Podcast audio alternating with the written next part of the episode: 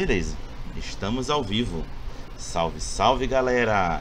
Estamos começando mais um Comentando RPG aqui no canal, que é um quadro em que a gente chega aqui, bota a fuça na tela e comenta alguma coisa sobre os RPGs que a gente anda lendo. E este aqui é dedicado às lore sheets do Vampiro à Máscara, quinta edição, que é uma vantagem, uma característica que veio nesta edição é, com o objetivo de atrelar os personagens dos jogadores a algum metaplot do jogo, alguma, algum evento do cenário, uma forma de aproximar os jogadores ao que é descrito nas tramas ao longo dos livros de Vampiro à Máscara e provavelmente a todos os livros de Mundo das Trevas que forem lançados. E hoje Estamos com a presença ilustre da Luanda Andrade, mas eu vou deixar que ela mesma se apresente e diga quem é ela na fila do pão do mundo das trevas. Luanda, desde já lhe agradeço a presença e por favor fale aí com a galera.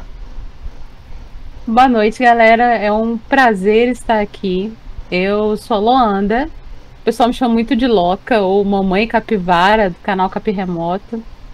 E eu gosto muito de, de Vampire, já tem uns anos aí que eu jogo RPG, assim, acho que o Vampire foi uma das primeiras coisas que eu joguei. Joguei mais, assim, né? Joguei com vontade e tal. Mas meu coração é Garu, desculpa, gente. Mas meu coração é lobisomem. Mas estou curtindo muito o V5. Ah, estou muito feliz de estar aqui discutindo Lore Sheets no, junto com nosso querido Hagabashi. Show.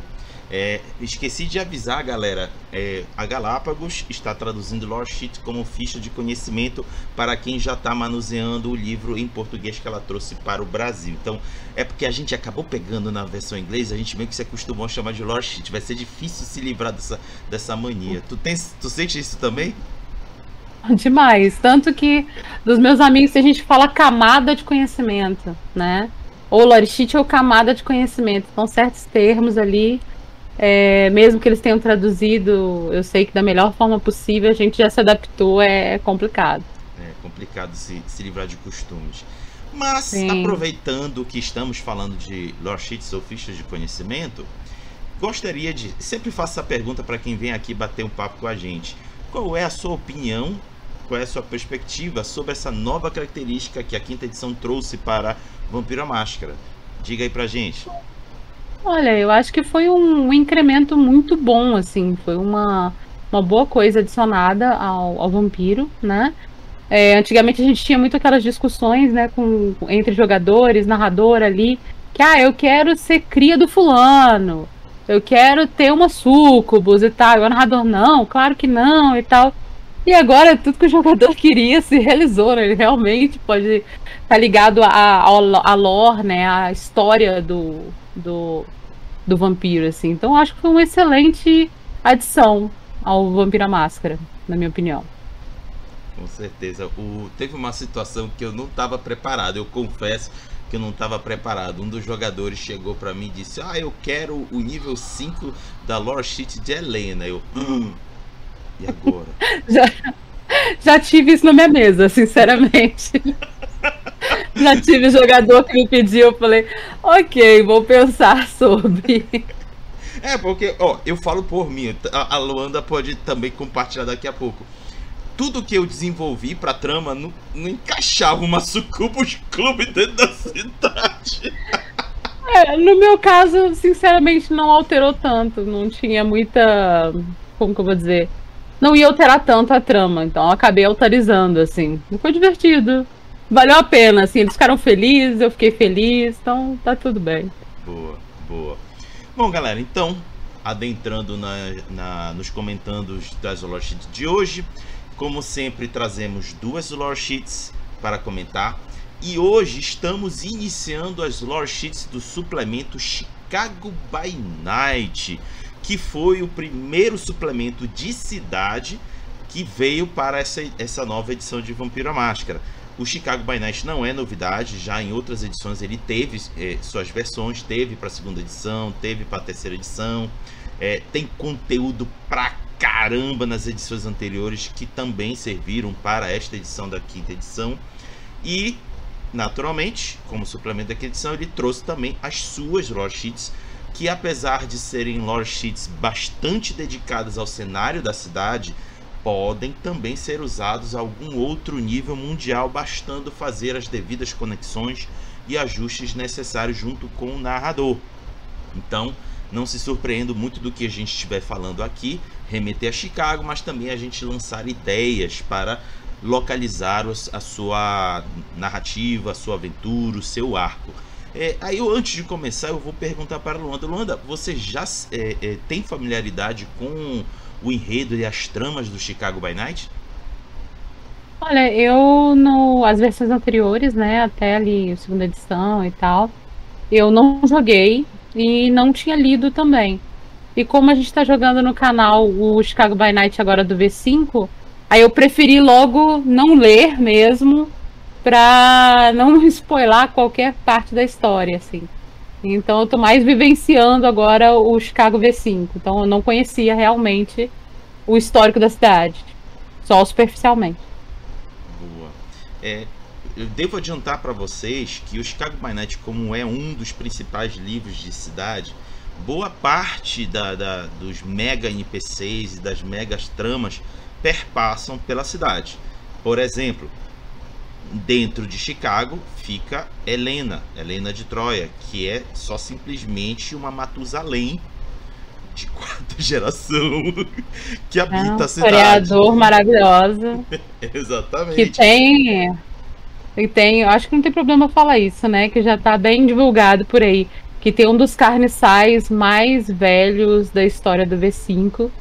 Muito mais forte do que muito Cainita por aí. E realmente é, é um personagem bem interessante. Isso. E de quebra, ela trouxe também para a cidade o arquirrival dela, que é um Bruhá de quinta geração, se eu não me engano. Outra brabeza. É só braba aí nessa cidade. E vampiro aí de décima terceira, décima, décima segunda geração é, é, é piolho. Mas enfim. É, tem... Uh, para as lore sheets de hoje, nós vamos tratar da lore sheet da Annabelle, que por acaso é descendente de Helena, e da lore sheet Indústrias Ballard, que tem a ver com o clã Ventru. Pronta, Luanda? Partiu? Bora lá. Então vamos começar pela lore sheet da Annabelle. Galera, para quem não conhece o formato aqui do Comentando RPG, ele é meio que um formato de leitura coletiva. Uh, a gente combina ah, o que, que a gente vai comentar uma semana antes. E aí eu passo um, uma leitura, um olhar do que há de conteúdo em torno do que a gente se comprometeu e em seguida a gente faz os comentários. E geralmente eu abro a, a leitura sobre o que é reservado no White Wolf Week, que é um material bem legal e gratuito que tem na rede, infelizmente só em inglês, mas aí eu faço a tradução para trazer aqui para vocês. Então vamos começar por ele. Annabelle nasceu de uma dama da noite e música parisiense. A infância dela carregou muitos altos e baixos antes dela, levada pelo desejo, pelo seu desejo de se casar na nobreza. Para o azar dela, os nobres se referiam a ela somente como um brinquedo a ser usado e posto de lado, não como uma parceira igual para casamento. A aparência dela e os talentos musicais do pai dela atraíram o interesse de Maria, a futura senhora dela, a qual foi dominada por Helena para criar membros femininos para o sustento da senhora dela. Aqui cabe um adendo. A Helena é tão antiga que ela só consegue é, existir bebendo sangue de outros vampiros. E aí ela se foca nos descendentes dela. Isso é uma coisa bem interessante dentro do Chicago by Night. Continuando. As duas deixaram Paris um curto tempo depois de Annabelle ter recebido o abraço e viajaram para os Estados Unidos, onde elas eventualmente se estabeleceram em Chicago durante a era do jazz. Quando Maria desapareceu após a Guerra de Chicago, Annabelle assumiu o posto de primogênita e forçou o clã dela a frequentar a alta sociedade. Os bailes e festas dela são marcados no calendário de todo toreador e misericórdia para aqueles que esqueçam sequer um evento. A não vida de Annabelle é uma de excesso. Ela conduz uma vida cheia de prazer decadente escondendo-se debaixo do pseudônimo mortal de Ellen Stalin Greer, esposa do editor de da Sentinel, que é um jornal, galera. Ela também possui uma aliança secreta com a cria dela, Modius. Aí, galera, eu vou ler aqui rapidinho o trecho que é dedicado dentro da lore sheet para ela. A primogênita toreador Annabelle tem estado envolvida nas políticas dos membros por quase dois séculos. Ela serviu no conselho através dos reinos de quatro príncipes e sobreviveu a incêndios, expurgos e ataques lupinos. Até o momento, ela parece não afetada pelo chamado. Isso é importante, viu, galera? Alguns dos inimigos dela, e número diferente de zero dos aliados dela, sussurram sobre o que é que a deixa atravessar por tantas calamidades incólume. Ela que é politicamente experiente e simplesmente fez barganhas inteligentes e se cercou de protetores fortes, ou alguns benfeitores misteriosos observam a partir das sombras, intervindo para mantê-la fora do perigo. Annabelle joga frequentes festas, um ou mais por semana, onde os convidados podem esfregar cotovelos com os poderosos, admirar a arte tanto nova quanto antiga e colocar qualquer quantidade de placas políticas girando. Embora outros cainitas achem divertido zombar do gosto dela na arte, somente alguns raros o fazem na cara dela. Enquanto ela pode não ter um olho para obras-primas, é tola de assumir que ela é tolo de se assumir que ela, portanto, tem nenhuma cabeça para a política. As conexões de Annabelle se estendem não somente sobre a sociedade dos membros, mas corre fundo nos assuntos mortais também. O dinheiro e influência dela são extremamente bem-vindos no mundo da arte. Ela ainda mantém contatos com a mídia sobre o pretexto humano, Elaine Stanley Greer, Embora o império jornalístico do marido dela tenha fechado há 20 anos atrás, ela sabe quem chamar para conseguir uma história retirada ou uma manchete mandada para a primeira página. Sendo assim, pergunto para você, Luanda, o que, que você acha dessa figura icônica da Annabelle em Chicago? Acho o personagem muito forte, né? E igual a gente está jogando e ela é muito. tem uma presença muito grande, óbvio, né? Um toreador. E ela sempre demonstra ser mais perigosa do que parece, assim. Acho que o textinho ali diz muito mesmo. Tipo, aquela pessoa altamente influente. Que ela pode até te fornecer um favor, desde que isso lhe, lhe traga algo, né? Se ela, que ela tem algum benefício. Tipo, nada vem de graça. É um personagem bem, bem legal mesmo. Enquanto ao o Becone, eu não sei se a galera sabe, se já chegou a explicar alguma vez pro pessoal o que, que é. Não, não chegamos. Só por alto, se você quiser, fique à vontade. Não, não, não sei se vou saber explicar bem, mas por alto. O, o Beckoning, galera, é tipo um chamado que os antigos, acho que de nona geração, né, pra baixo, né, receberam, no geral, eles foram compelidos a ir para a região do Oriente. É mais ou menos o mesmo chamado que o Sabá também recebeu.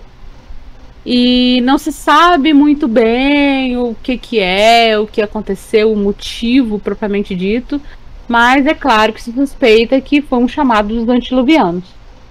E como ela é uma antiga, né? Fica aí a suspeita de por que ela não foi, por que ela não desapareceu. Então, é uma pergunta a se fazer, eu não sei.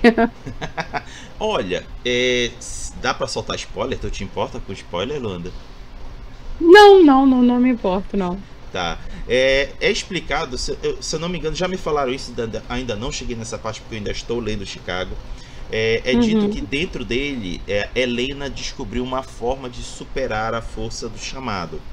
É, é dito que ela foi até o, o Oriente Médio e lá se encontrou com alguns membros é, de meia, média idade, é, os uhum. enfrentou e os diablerizou.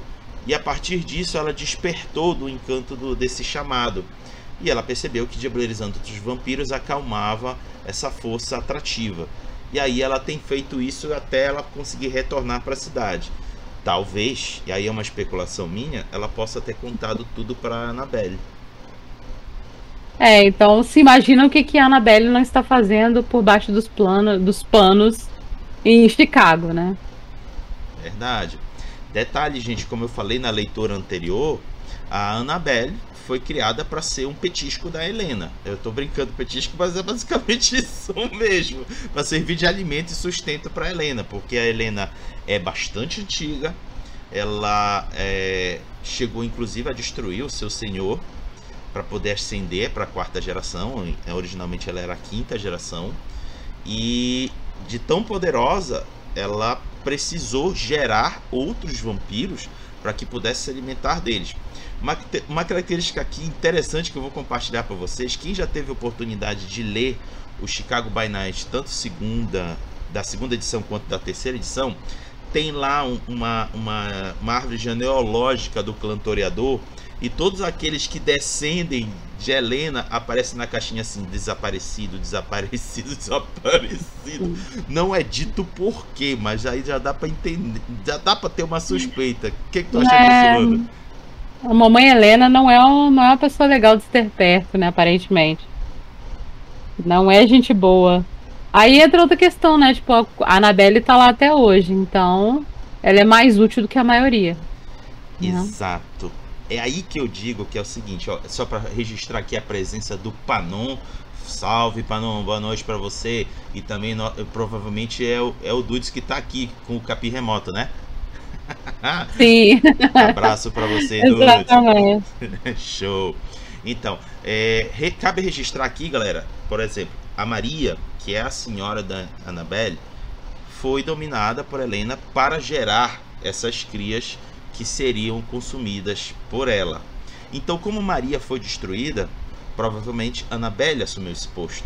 E isso é, ajudaria a entender por que, que Annabelle não se rende também ao chamado. É meio que vamos ligando algumas pontas. Não tem nada escrito, galera. É, é a gente apenas especulando. É, é conspiração apenas. Esse mesmo. É, então, é, uma curiosidade que fica aqui na minha cabeça a, a Helena se foca muito nesses descendentes, principalmente de Maria e agora de Annabelle. Há outros descendentes dela espalhados pelo mundo. Por exemplo, tem o, o, o príncipe de Paris, é cria direta da, da Helena. E eu não, não vi ainda descrição nenhuma dela convocando essas crias a partir dele. E tem uma outra cria de Helena que foi para o Sabá, não estou lembrado agora. E também não me recordo dela convocar esse historiador para consumir eles. É meio que focado tudo em Annabelle. Mas aí é, é, eu entendo como uma faca de dois gumes. Porque atrair esses vampiros próximos pode também levantar muitas suspeitas. É, é... Aí eu pergunto para ti, Luanda, tu acharias confortável um, tu criando um, um toreador é, sendo da linhagem de Helena, porque tem a lore sheet da linhagem, que é do, do, livro, do livro básico, que dá para ser utilizado concomitante com o da Annabelle, que como é de linhagem, é, é pode uhum. ser junto com uma outra genérica. O que, que tu acha? Tu faria isso? Olha, eu, para ser bem sincero com a galera do chat, eu nunca joguei historiador. Não é um clã que eu gosto tanto. Mas eu repasso essa pergunta até para os meus jogadores da minha mesa de V5. O que, que, vocês acham? Você aí que colocou aquele descendente de Helena, assim, como você se sente nesse momento? Pense sobre isso. Porque eu acho que eu não colocaria, não. É muito legal ter uma boate maneira, assim, mas pensa bem sobre isso aí, se vale a pena. Quero registrar aqui a presença do Jean. Salve, Jean. Boa noite. Vamos lá. Outra coisa que eu quero destacar aqui, eu, eu, galera, eu tô aqui fazendo destaques antes da gente entrar propriamente dito nas vantagens da, da Lore Sheet, porque a Annabelle é uma personagem que tem uma conexão muito interessante com a Helena. Vocês estão vendo aqui a gente fazendo vários links que vocês, se quiserem, podem utilizar nas mesas de vocês. Helena tem, tem pano para manga porque extrapola absurdamente Chicago. É, tem aqui uma questão que a, a própria Luanda falou ainda agora, que é da influência que ela tem no mundo jornalístico. Vocês vão, vão, vão ver é, ma, também no, nas indústrias Ballard que cada clã de Chicago, representado naturalmente por seu representante maior, tem uma força muito intensa em alguma ramificação da cidade. E o da Annabelle é o jornalístico. Como eu descrevi ainda agora, ela consegue retirar notícias e colocar notícias. Então percebam que ela pode até não ter poderes sobrenaturais é, extraordinários que possam dominar algum outro vampiro, por exemplo, um Bruhá, um Gangrel, ou seja o que for nessa ramificação mais física, mas ela pode usar a influência do mundo mortal para acabar com a reputação ou acabar com alguma área de dominância desses vampiros. O que, que tu acha disso, Luanda? Pois é, né? É até tem uma parte no, no Chicago que fala que a senhora dela, a Maria, ela teve meio que a chance ali, né, de, de ser é, príncipe e tal da cidade, de se envolver mais ali, e escolheu não fazer. Mas a, a Annabelle ela exerce um grande poder sobre o, os cainitas da cidade de Chicago, né? Sem necessariamente tá, tá tão próxima do, do príncipe assim. Ela é primogênita, né? Mas não. sem estar tá ligada tanto às decisões mesmo da, da primigênia, né? Perfeito. Então... É... Diga, diga, pode falar. Não, não. Eu tô até acompanhando aqui, vendo se tem alguma observação no livro mesmo, né, do Chicago, a respeito disso, mas é, realmente é, bem interessante ali. É. Galera, eu quero registrar aqui, eu esqueci de fazer no começo, culpa minha. A ausência do Rafael se deve por uma, uma situação de saúde dele. Ele precisou Sim. recorrer a algum apoio médico, então está justificada aqui a ausência e registra aqui meu desejo de melhoras para ele. Beleza. Bom, vamos então melhoras agora. Melhoras aí. Ah, sim. Vamos... melhoras aí, Rafael. Vamos então agora abordar as vantagens que essa lore sheet oferece aos jogadores. No nível 1, galera, olha só o que oferece. Uma vez por história, você pode pedir pela orientação de Annabelle em um assunto particular. Ela pode até decidir ajudar você, embora isso seja para o seu benefício ou detrimento, é questionável. O que, que tu acha dessa, Eloana? Olha, eu achei até legal, assim, mas não sei se, se é muito útil pra galera, né? Porque é Olha. é meio que um, um toma lá da cá, assim. Então eu não sei se é um ponto muito válido, sendo bem sincero, assim.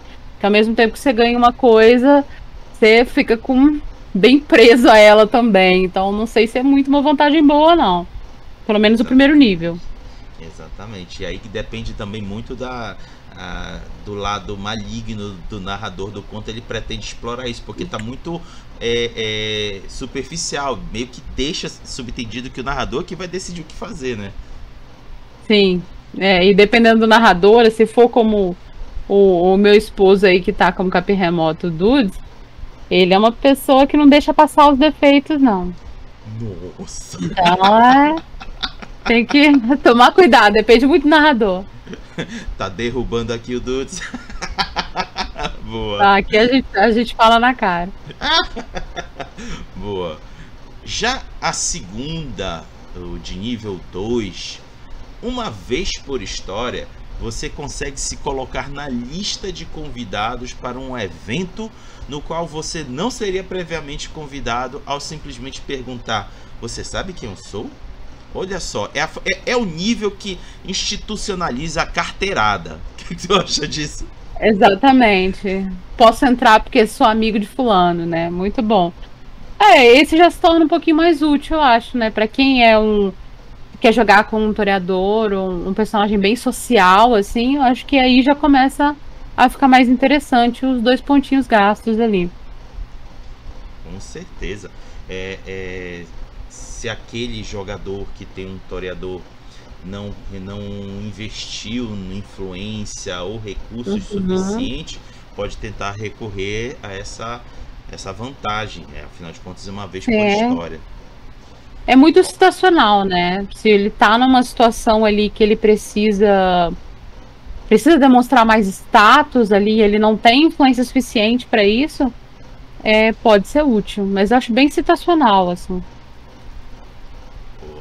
Ah, só, só, de, só pegando aqui uma fala do Dudes, ele tá confirmando que tu falaste ainda agora. Que ele é um narrador que não deixa passar nada mesmo.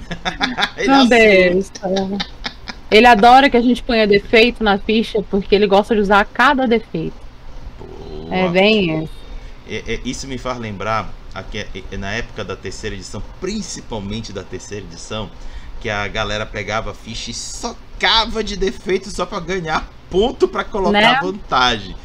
Aí o Dudes deve tentar enrolar nisso, né? É, agora não vale mais a pena, né? A galera que tá assistindo aí caiu de paraquedas, às vezes.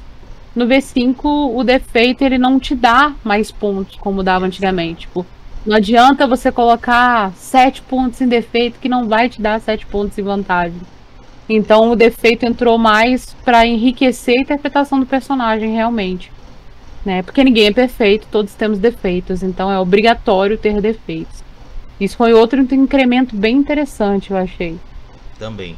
É, é, é porque acabou, acabou por costume de determinados grupos de jogadores darem mau uso aos defeitos. O que era para se tornar uma ferramenta narrativa com alguma bonificação se tornou uma forma de burlar e potencializar o personagem. Exatamente. E agora virou uma ferramenta mais interpretativa. O que eu acho, eu que sou mais interpretação mesmo, acho excelente, assim. Perfeito. Vamos então ao nível 3. O nível 3 diz o seguinte: uma vez por história, ela, no caso, Annabelle, irá puxar os fios para conseguir para você um encontro com alguém no comando, mas o resto é com você. Olha, esse é interessante. Isso aí já é uma uma influência que você ganha e alta, né? Que pode ser usado em vários vários âmbitos aí, né? Mídia ou talvez é, toda nessa parte toda social, tudo ligado ao social, acho que envolvendo o nome dela seria interessante. Então, é, aí já é um ponto mais válido. Com acho certeza. que o nível 3 já começa a ser mais legal de colocar.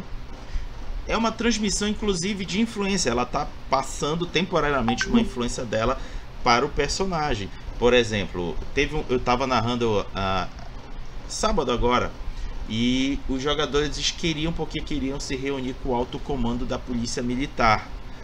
Aí eu falei, olha, vocês não têm. Ah, mas a gente quer usar a influência do príncipe. Uh, caramba, olha a missão que vocês querem. Mas se, se um dos personagens tivesse esse nível na sua ficha, tá aí a, as portas se abrindo, né? Né, já ajuda bastante, assim. Já fica difícil dizer um não para um amigo de uma pessoa tão influente, né? E ela é bem influente na política, né? Até acho que fala no livro que a quem passa ali, os recém-nascidos que passam ali tempo na comitiva dela, eles ganham mais uma, uma visão política, né, dos membros em geral melhor. Então, aí eu já acho que é, uma, é bem melhor. O, terceiro ponto está bem melhor. Com certeza. Vamos agora ao quarto ponto. Quando você atua para os associados dela, ou quando Annabelle fecha um acordo para sua obra de arte, os seus recursos aumentam em um ponto até o fim da história. Isso pode ser usado uma vez por história. Olha só, até na, nos recursos ela ajuda o personagem a, a ficar bem na foto, né? Exatamente. É bem útil também o, o quarto ponto. Eu, sinceramente, achei o 3 até mais interessante do que o quarto. Porque ele abrange mais, né? Mais assim, por ser mais ligado à influência, ele vai te dar mais vantagens no geral na história do que o quarto, que é mais voltado para recursos especificamente. Né? Não sei o que a galera acha, pessoal do chat, o que, vocês acham? Boa, eu acho boa. o terceiro melhor do que o quarto eu tenho que concordar contigo, Luanda. Olhando agora contigo, realmente o terceiro parece mais interessante e mais útil do que o quarto. Boa, boa, perfeito. E por fim, o quinto nível, que espera-se que seja a, a, o aloprado dos aloprados e algum e dependendo da loja tende a ser até, como dizem por aí, bastante roubado. Vamos lá. Uma uhum. vez por história, ela, no caso Annabelle, irá apresentar uma questão de sua escolha a critério do narrador diante do conselho de primogênitos. Olha, eu, isso aí tem muitas aberturas. O que, é que tu acha? Tem muitas aberturas. É, é, bem interessante, dependendo do tipo de enredo, né, que a história tem. Isso pode ser realmente útil para os jogadores. Mas é cartada única também, né? Eu não sei. Depende muito da narrativa, do que, que se trata ali a, a, aventura. Pode ser muito útil e pode não ser, eu acho. Né? Depende muito da história. Mas é, é bom. Não sei se vale cinco pontos. Acho que de todos os cinco até agora, o que eu achei realmente útil é o terceiro ponto, né? Que é o esse mais ligado à influência, de usar o nome dela como influência, do que os demais, assim. Não sei o que, que você acha, Rodrigo. Eu também tive essa impressão. Porque uma coisa é você conseguir audiência com o conselho, outra coisa é convencê-lo. Convencê-lo já Exatamente. é um passo assim, muito mais alto. Então, uh, talvez a possibilidade de articulação que o nível 3 permite se torna realmente mais útil do que simplesmente você se colocar diante do conselho e ainda ter que depender do, da tua lábia para isso. Uhum. E não necessariamente você será bem recebido, né? Uhum. Não é porque ela é um personagem muito quisto por muitos que ela é quista por todos, né? Então, ela apresentar ali um assunto da sua escolha para Primogênio não quer dizer que todos vão te achar interessante e vão realmente te escutar.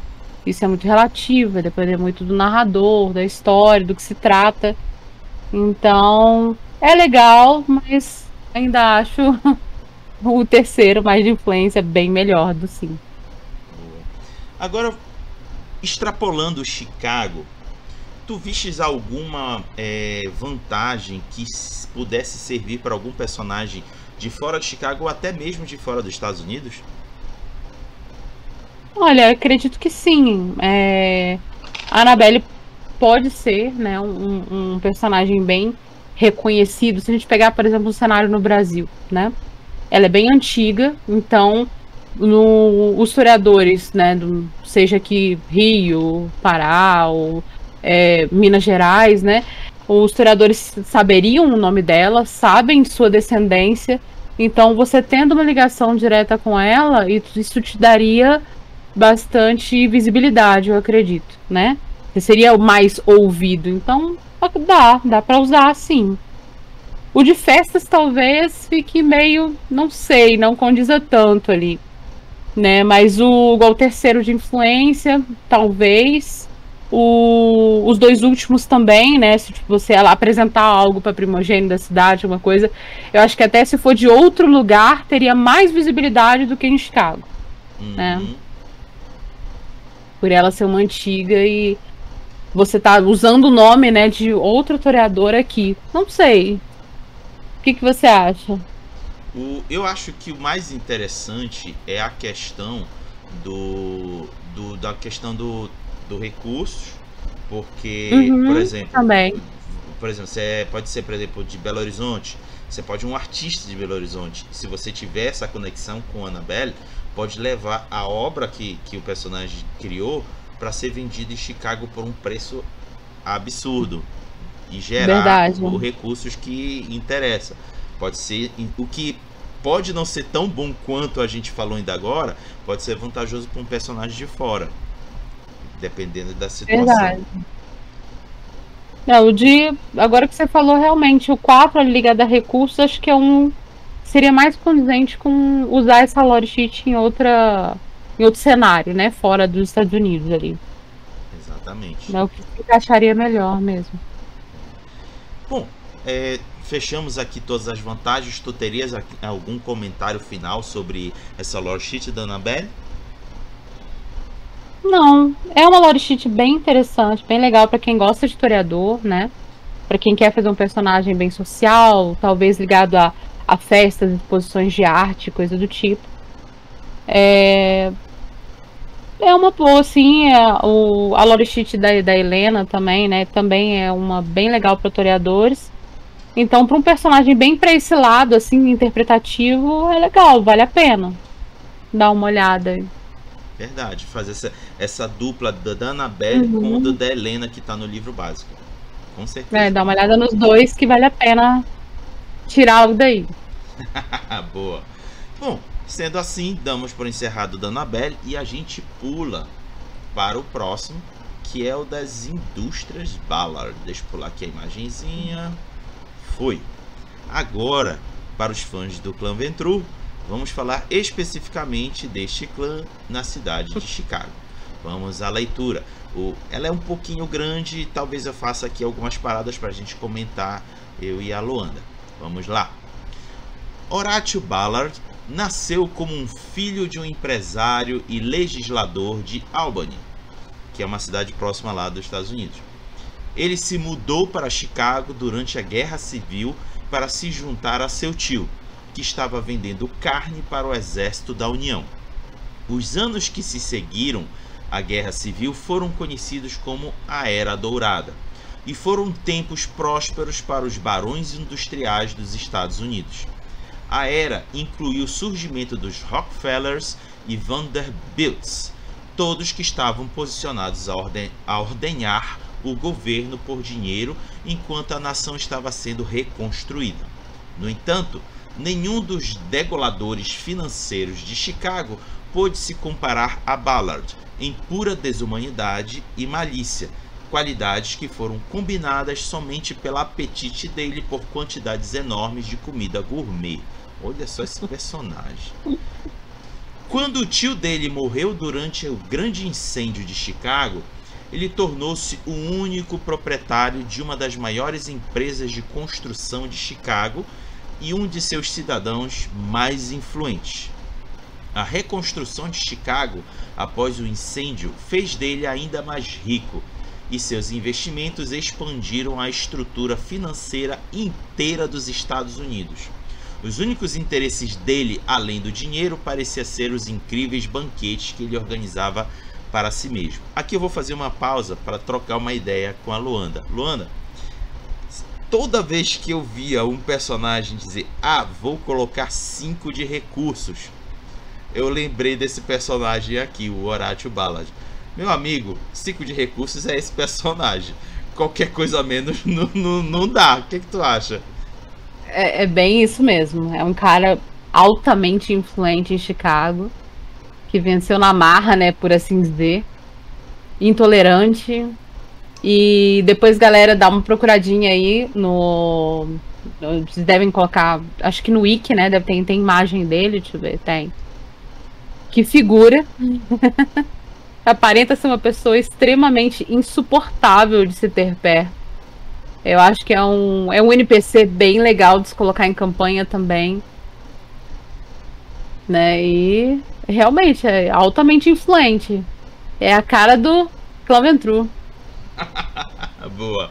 Registrar aqui a presença da Sally Milk, que disse o seguinte: Boa noite, povo bonito. Mames Loloca mais que perfeita. Olha aí. Sua linda. Boa noite, galera. E o Dudes comentou o seguinte: 5 de recurso é algo muito inviável. Não tem como se imaginar ele. Concordo, Dudes. Eu acho que a melhor representação de um personagem com recursos 5 é o Horácio. Olha só o, o poderio financeiro que ele tem. Determinou, Não. pelo menos dentro do cenário de mundo das trevas, o futuro financeiro e econômico do país. O que, que tu acha disso, Landa?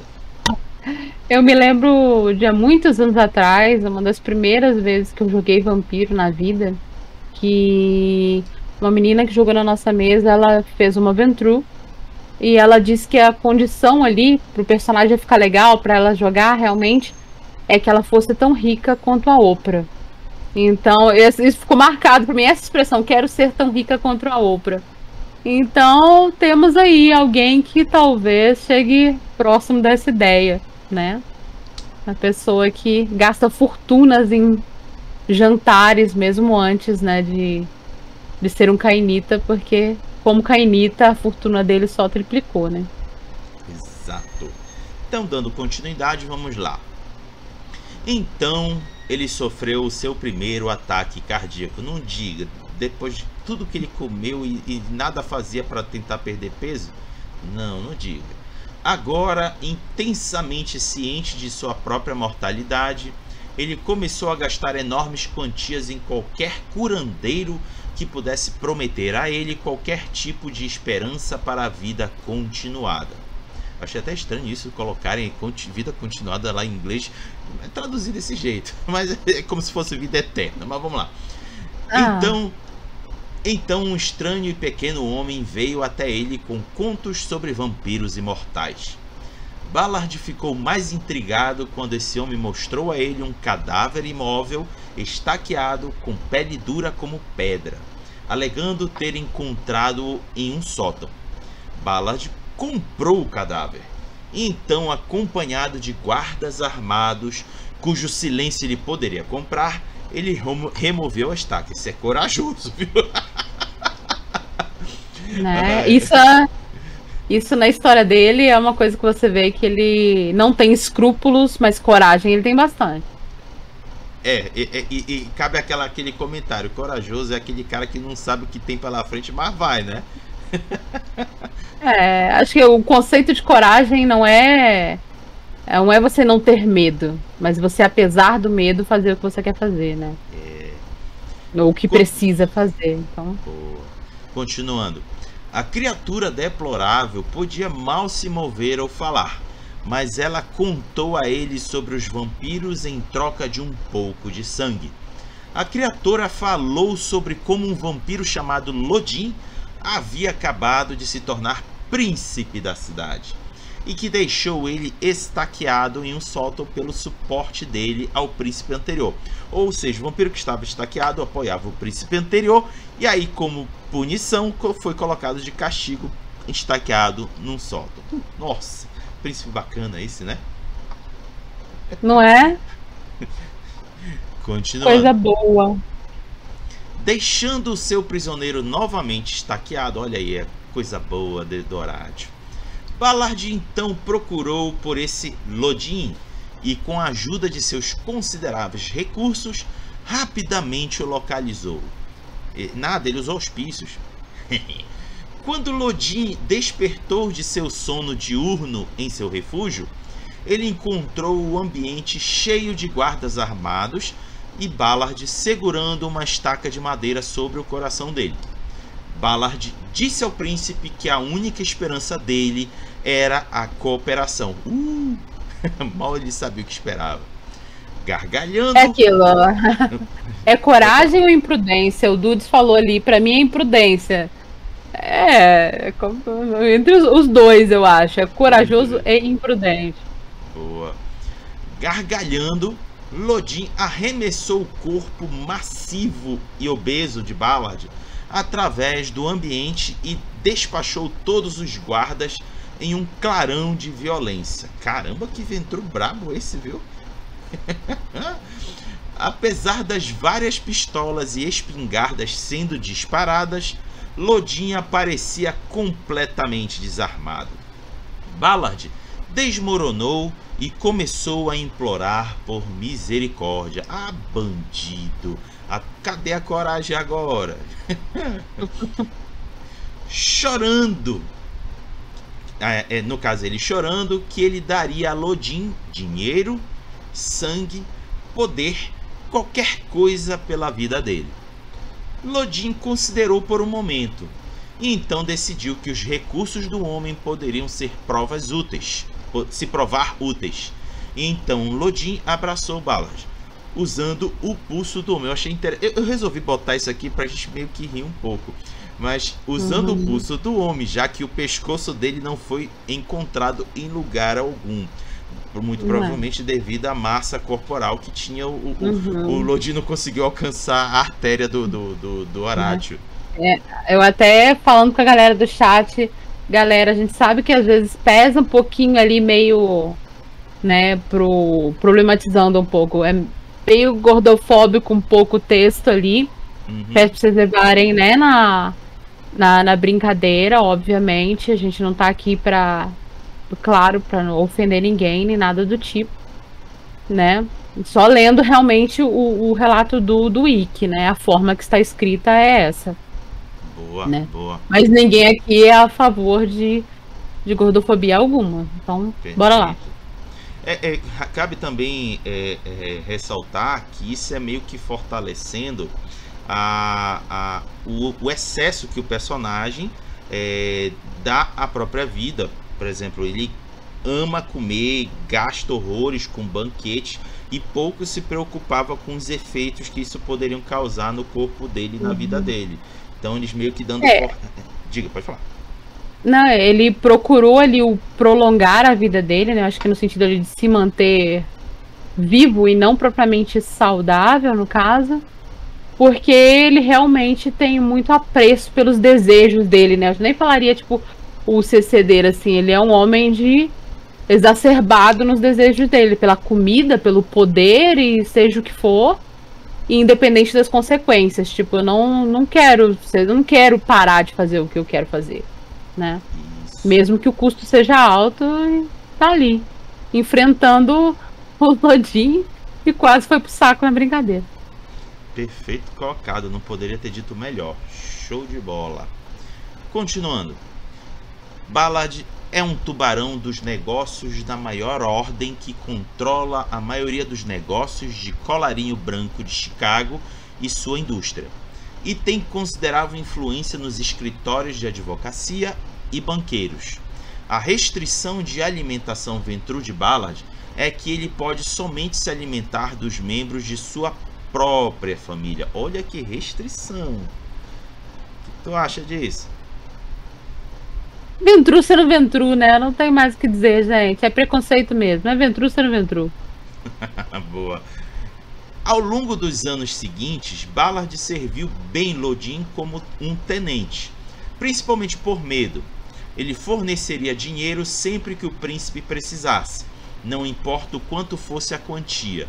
Conforme o tempo se passou, Ballard tornou-se cada vez melhor nesse trabalho e a influência dele cresceu. Ou seja, foi meio que uma troca mútua. Enquanto que ele bancava Lodin, ele crescia dentro da cidade. Sim. Vamos lá.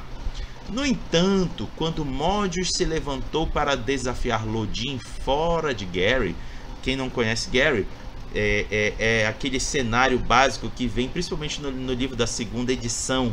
Lá no finalzinho colocam lá o cenário para a galera jogar. Então eles estão aqui fazendo uma referência com os vampiros de Gary e Chicago, que Gary é muito próximo de Chicago.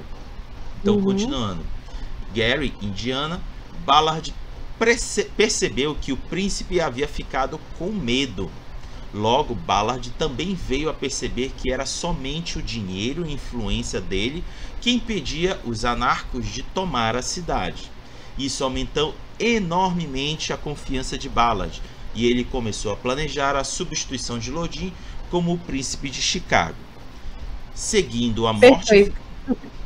Sim. Quer, quer, quer comentar alguma coisa? Fica à vontade. Não, é, é um, um, comentário paralelo, né? A Lori Chit, que a gente comentou antes, a Annabelle. É, se sabe ali meio por baixo dos panos que ela não queria também o, o apoiar o Lodin, né? Ela estava apoiando o Modius. Então é meio que um, segredo da Annabelle ali do cenário. Eu lembrei agora, assim, mais um detalhe interessante dela. E o. O, o Ballard é o cara sedento por poder mesmo. Tipo, ele nunca sequer se aproximou de gostar do Lodin, né? Ele foi fraco e tal, mediante ele e tal, mas acho que sempre foi um, um manipulativo, né? Tanto que quando ele viu que o Lodin não era mais útil, ele decidiu puxar o tapete. Boa. E para ah. finalizar a parte do White Wolf Wiki, ele descreve o seguinte: seguindo a morte final de Lodin em 1993, durante a Guerra de Chicago, esse objetivo de depor Lodin esteve mais próximo do que nunca. Mas Ballard tem vários competidores pelo espaço. E um dos mais fortes é Capone, sim, aquele da, da, da da vida real foi é, de, é, abraçado e trazido para a vida dos vampiros. Mas aí o Capone vai entrar num outro evento, numa outra história que a gente poderá comentar aqui. O que, que tu acha dessa, desse ponto final? Né? Com certeza ele ia ganhar mais com o Capone, né? Com o príncipe atual de Chicago, é, pelo que eu vi, eu não sei se esse texto tá na Lore Sheet, no comecinho ali que a gente vai ler agora. Porque o, o Kevin, ele não atrapalha, mas não acrescenta, né? É meio aquela coisa ali, tipo, tá tudo bem, o Kevin não tá me incomodando por enquanto, então não vou incomodá-lo também. Mas até quando, né? Boa. Agora nós vamos adentrar propriamente dito na lore sheet. Vou ler aqui a introdução. Com uma mistura sólida de negócios administrativos, fundos confiáveis, escritórios financeiros e empresas industriais, as indústrias Ballard é um dos pilares da economia de Chicago. É também um dos maiores conglomerados no país, com significativas propriedades em empresas de outros campos. Horatio Ballard ainda administra o seu império corporativo em segredo, seja através de seus descendentes diretos ou seja de empregados que somente existem no papel. A empresa fornece à Camarilla de Chicago uma quantidade significativa de seus fundos, garantindo que o Elísio seja farto e seguro. Além disso, ela fornece aos membros serviços legais. Como um membro das indústrias Ballard, você tem acesso a uma pilha de riqueza e poder de Horatio. Se você é apenas um empregado confiável ou a cria dele, você raramente se encontra em um estado de necessidade. Enquanto você manter a sua lealdade a Ballard, o mundo é seu. O que, que tu acha dessa, dessa introdução?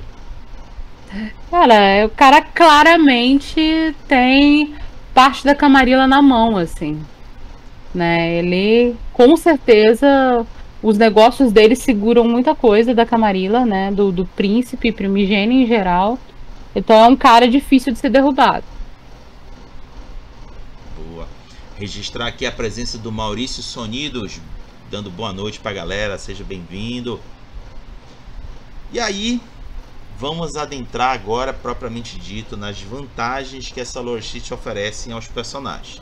E no nível 1, diz o seguinte: uma vez por história, após qualquer evento que cause uma redução em seus recursos, você pode escolher imediatamente restaurar os seus recursos ao seu valor original. Caramba, o nível 1 desse é melhor do que o nível 3 lá da Annabelle. Sim, sim. Por isso, galera, vale muito a pena ler com calma as lore sheets, no geral ali, porque as que tenham a ver com o seu clã, com a sua história, cenário, porque tem umas que são discrepantes assim. E essa é o que tem pela frente aí, vocês vão ver assim. Para quem vai jogar com um personagem é, mais mental social ali, se bem que até mesmo que seja físico, né? Um cara que seja mais ali do, dos recursos e tal, vale muito a pena. Então é, é muito. Só o primeiro ponto já vale bem a pena. Com certeza. Nossa, esse primeiro tá muito porrada. É um dos, assim, um dos de nível 1 assim que eu fiquei impressionado quando ele, nossa, tudo isso. Sim. Registrar aqui a presença do Mike Keshf. Desculpa se eu não leio direito, mas está registrada a presença. Boa noite. Vamos ao nível... Ai, diga. Mike JF. Ai, Mike. Ai, acho que o Mike Cash. Mike JF, boa noite, Mike. Boa noite, Maurício. Boa. Olha, o Dudes que tá comentando aqui. Achei um absurdo essa lore. Cara, recuperar um de recurso uma vez por história é muito foda. Eu concordo contigo, Dudes. O, é. o cara consegue revi, é, é, virar a mesa do, de uma hora para outra. Sem muito Essa esforço. é aquela é aquela orixite que o narrador fala, porra, sacanagem. Mas é, é realmente é bem legal. Com certeza. Vamos então ao benefício do nível 2. Uma vez por história, você pode invocar uma das identidades falsas de Ballard para receber três dados extras e um teste social em um ambiente empresarial. Se você, ao invés, escolher invocar o nome real de Ballard, você irá automaticamente ser bem sucedido no teste. mas isso pode ser declarado uma quebra de máscara a critério do narrador. Caramba, que nível 2 porrada! É, pra quem, quem tá vendo, o nível 2 já é equipara com o nível 3 lá da, da Annabelle, que a gente leu, né? Mais voltado pro mundo dos negócios. E é só tomar cuidado para não usar o, o, nome o nome real para que narradores como o nosso querido Dudes que tá no chat aí não use isso contra você. Mas realmente é muito bom. São dois pontos muito bons de se colocarem também. Com certeza. Nível 3. Não importa quais crimes você cometeu, você irá sempre ter acesso à influência polícia de nível 3 no seu estado ou distrito de residência. Não é na cidade, é no estado, galera. Né, você, jogador que adora fazer uma caquinha na sessão, tá aí um, um, uma lore cheat útil pra você. Com certeza. Quarta, deixa eu ver aqui que a quarta é meio grandona. Ah, deixa eu ver aqui, deixa eu ver aqui. É... Se você gastou os seus recursos pelo benefício de um NPC, você pode declarar que eles lhe devem uma dívida e tem dois dados adicionais para adicionar a uma rolagem de intimidação ou persuasão que se provar uma pílula difícil para o NPC engolir. Se eles concordarem em retribuir a dívida, a partir da cena adiante seguinte, você pode recorrer à dívida desse personagem a qualquer tempo. A dívida pode ser qualquer coisa dentro da capacidade natural e moralidade do personagem. Eles não são obrigados a retribuir, é claro, mas sofrerão uma revolta social entre os Ventru se eles não o fizerem. Você pode possuir tantas dívidas quanto o seu status total em qualquer tempo. Note que esse conhecimento não é equivalente às bênçãos dos membros. Daqui a pouco a gente comenta, galera. Pois essas dívidas são apenas consideradas sacrossantas nos círculos ventru e financeiros. Diga lá, Luanda, seu comentário. Ah, não tenho o que dizer. Excelente, na minha opinião. Vai jogar com o Ventru é excelente, é muito bom, vale muito a pena. Por mais que seja só voltada pros Ventru, o que na maioria eles têm ali, estão muito ligados a, a, ao príncipe no geral, quase sempre, né? Se você for jogar em Chicago, com certeza. E mesmo que seja só mais os Ventru respeitando essa, essa posição, esses favores, com certeza as arpias da cidade vão observar o que está acontecendo. Então é, é realmente muito bom esse quarto ponto. Acho que vale muito colocar também. E dois dados a mais. Porra. Faz falta. E como? É, detalhe, a benção, galera, é uma característica bem interessante que ganhou forma e força na quinta edição. É, não vou dizer que não tinha, dava para explorar isso nas edições anteriores, mas ficou mais evidente agora na quinta edição, que é uma troca de favores entre os membros da, da, de uma cidade dominada pela Camarilla. Eu não vi isso dentro do, do movimento anarco, só vi na Camarilla. E quem administra, registrando e é, a, gerindo essas dívidas são as arpias. É uma responsabilidade que ficou a elas.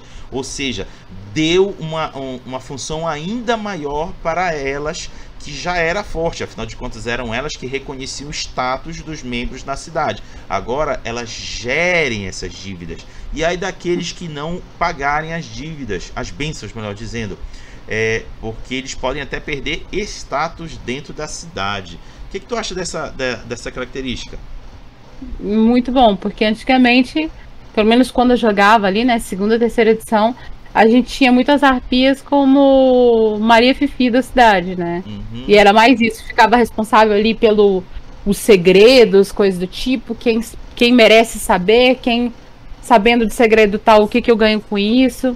O que já é uma coisa bem interessante, mas nem todo narrador explorava também. E o V5, acho que muita coisa que no, nas outras edições, os narradores que eram mais interpretativos usavam mais e tal o, o V5, ele. Não sei se usar a palavra deu uma forçada seria legal, mas é, as regras do jogo, do jogo meio que obrigaram ele a ser mais interpretativo, né? E isso é muito legal. No caso das arpias é isso. Com a, esse, esse quarto ponto, né?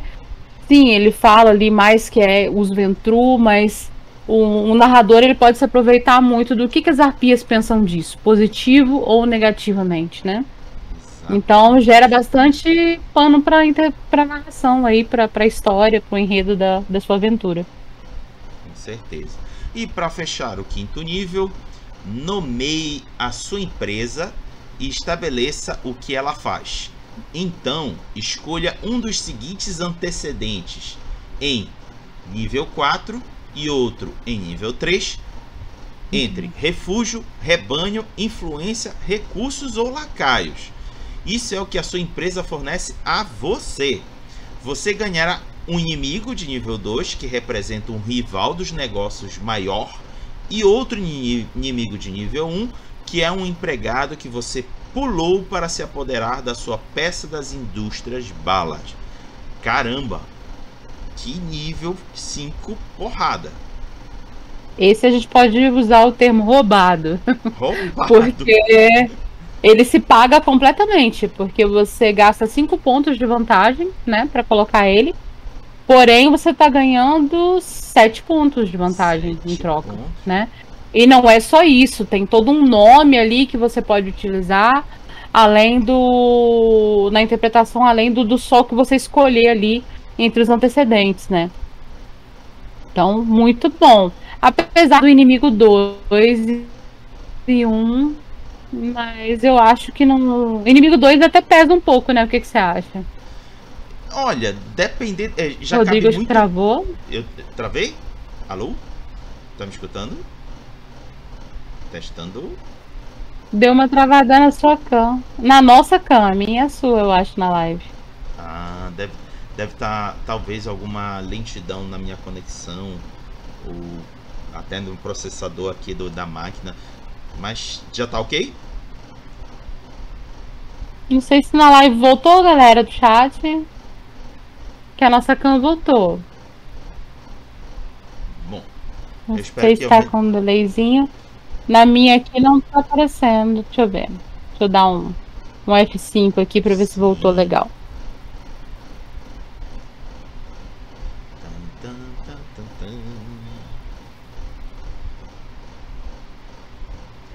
Galera do chat, tá legal aí pra vocês? Voltou ao normal?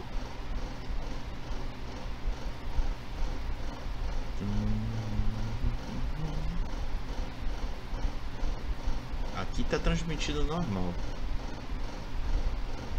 É, mas parece que tá congelado lá. Bom. Uhum. Enfim, a gente continua. Tô gravando aqui.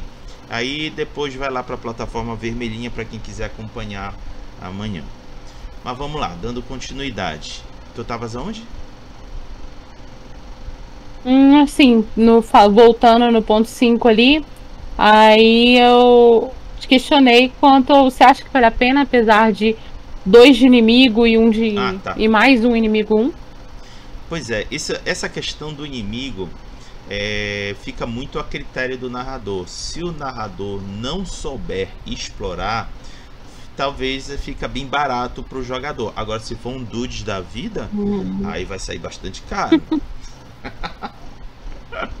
é, porque lembrando que o inimigo 2, se não me engano, é um humano. Humano, o grupo de humanos 3, não é? Uma coisa assim? 3 ou 4? Eu não lembro se é exatamente mas... dobrado ou se é dois pontos a mais. Isso. Mas é um, um. é, tem um, um pezinho maior ali, né? Mas ainda assim eu acho que vale a pena, viu?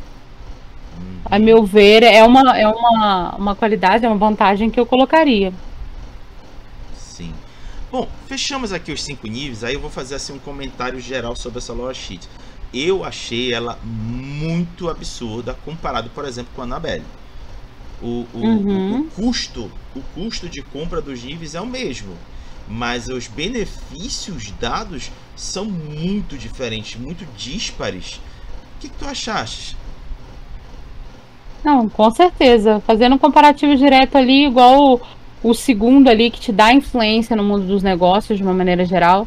Que fazendo um comparativo com a Annabelle, a gente tinha elogiado o nível 3, que é quase a mesma coisa, mas mais ligado ali em, em eventos sociais e coisas do tipo. Só que aqui é dois pontos e lá é três, né? E o de lá, o nível 1 da Annabelle, não era tão legal. Agora aqui o nível 1 já é bem legal, né? Então é uma lore sheet no geral bem interessante, acrescenta muito ao seu personagem, na, na história dele, no interpretativo dele, né? Como que você vai ali é, usar esse vínculo que você tem com o Ballard na sua história, né? Como que é interpretar ele, esse vínculo, né? Essa proximidade. Eu acho que gera bastante bastante história para para sua narrativa, assim. Boa, boa. E algum último comentário final sobre essa lore sheet antes da gente ir para as considerações finais? Não, é bem, bem isso. Eu falo bastante, gente, vocês me desculpem. Mas é realmente para principalmente para quem for jogar com o Ventru aqui, eu acho que combina demais. Você ter uma parceria de negócios com o Ballard, pensar em qual seria essa parceria, né? O, até onde você é útil para ele, porque com certeza ele é um NPC ali, um personagem que ele só te mantém do lado enquanto você for útil para ele. Então, igual tem ali o nível o nível 2, né, de você tomar cuidado para não usar o nome dele propriamente dito, para não ser uma violação de máscara. O que ele faria se você usasse o nome dele e causasse algum tipo de transtorno? Então é é bem interessante. Eu gostei bastante. Eu gostei mais que o da Anabelle até. legal, legal. Beleza. Bom, fechamos aqui a, as duas lore sheets que estavam previstas para hoje. Ah, vou deixar agora um momento dedicado a Luanda para ela falar qualquer alguma outra coisa que tenha passado, que achou que não já tinha passado o momento, mas pelo contrário, esse é o momento ideal para tecer algum comentário sobre as lore sheets específicas de hoje, alguma que já passou, alguma que a gente vai falar no futuro. O espaço é dela e é claro, se ela, ela pode também falar dos seus trabalhos, das suas atividades que ela rola com a galera aí nas redes sociais. Luanda, o espaço é seu, fica à vontade. Bem, acho que não tem muito o que comentar, né, das duas que nós falamos hoje, da Anabelle e das indústrias Ballard. É, mas falando do V5 de uma maneira geral, está assistindo o vídeo e ainda não experimentou, é, vale muito a pena, gente. Eu não sei se o Rodrigo faz mesas off também no seu. Oi? que vale a pena procurar uma. Vocês chegam a fazer mesas offline no seu Discord? Ainda não. Que é. Ainda não. Mas o pessoal consegue dar uma olhadinha, Facebook, tem alguns grupos lá, grupo de V5. E procura conhecer, né? Tem o Belém Noturna, que a galera pode ver o pessoal jogando online também as mesas de V5. O Vampiro a Máscara, quinta edição, é bem legal. É um jogo de horror pessoal, e você pode trabalhar nuances, né? Claro, conversando com quem for narrar para você. Mas se você nunca jogou Vampiro à Máscara, vale muito a pena dar uma olhada nesse quinta edição. O jogo tá bem redondo, bem gostoso de jogar. É bem gostoso de assistir, se você prefere assistir lives, né, do tipo. E aproveitando para fazer o jabá, é, eu cheguei a jogar um arco no Belém Noturna com, com o pessoal lá do Pará. E eu joguei com a Catarina, uma La Sombra. Se a galera quiser lá procurar para ver. E além disso, eu jogo no Capi Remoto, que é o nosso canal na Twitch. É só procurar é, Capi Remoto na maior parte das redes, Instagram e arroba Capi Remoto também. E lá a gente está jogando quinta-feira, agora, o Chicago by Night, a última sessão. Quem não chegou a ver, tá na plataforma vermelha, as outras sessões anteriores assim como outras mesas que nós jogamos, One Shot, tem V5, tem Lobisomem e tal. E amanhã é a última parte desse arco que a gente está jogando do Chicago by Night. Eu jogo com a Maeve, uma Malk. Então, espero vocês lá. E vai ser divertido. Veremos o que, que a gente faz, se a gente sobrevive a esse primeiro arco, porque o anterior, a sessão anterior terminou bem complicado. E é isso, galera. É um prazer estar aqui. Muito obrigada, viu? E foi muito divertido, achei bem legal esse formato de comentar a, a, a Lore. Incentiva a galera a, a ler as demais, eu acho, de conhecer o sistema melhor mesmo. Então, muito bom, fico feliz. Obrigada, chat. Obrigada, marido, Dudes, te amo muito. Pai dos meus gêmeos, maravilhoso. E é isso. Beleza. Luanda, muito obrigado por sua presença. Adorei tê-la aqui conosco. É sempre bom a gente escutar outras perspectivas das informações que são compartilhadas nos suplementos e livros do, do, do Vampira Mágica quinta edição. Acaba que a gente dá aqueles brilhos assim, ah, isso, que bacana! E você ajudou a ter vários outros que eu tive hoje. Muito obrigado. Também obrigado a galera do chat pelos comentários, muito legal mesmo vocês terem nos acompanhado. E peço para que Luanda. Ah, sim, faltou dizer que aqueles que quiserem nos acompanhar semana que vem, as duas lore sheets que nós vamos trabalhar são Black Sight 24 e The Blue Velvet. Então, se uhum. preparem que semana que vem serão essas duas. E peço para que Luanda junto comigo digam até logo para a galera. Pessoal, boa noite, até a próxima. Galera, boa noite, obrigado e até mais.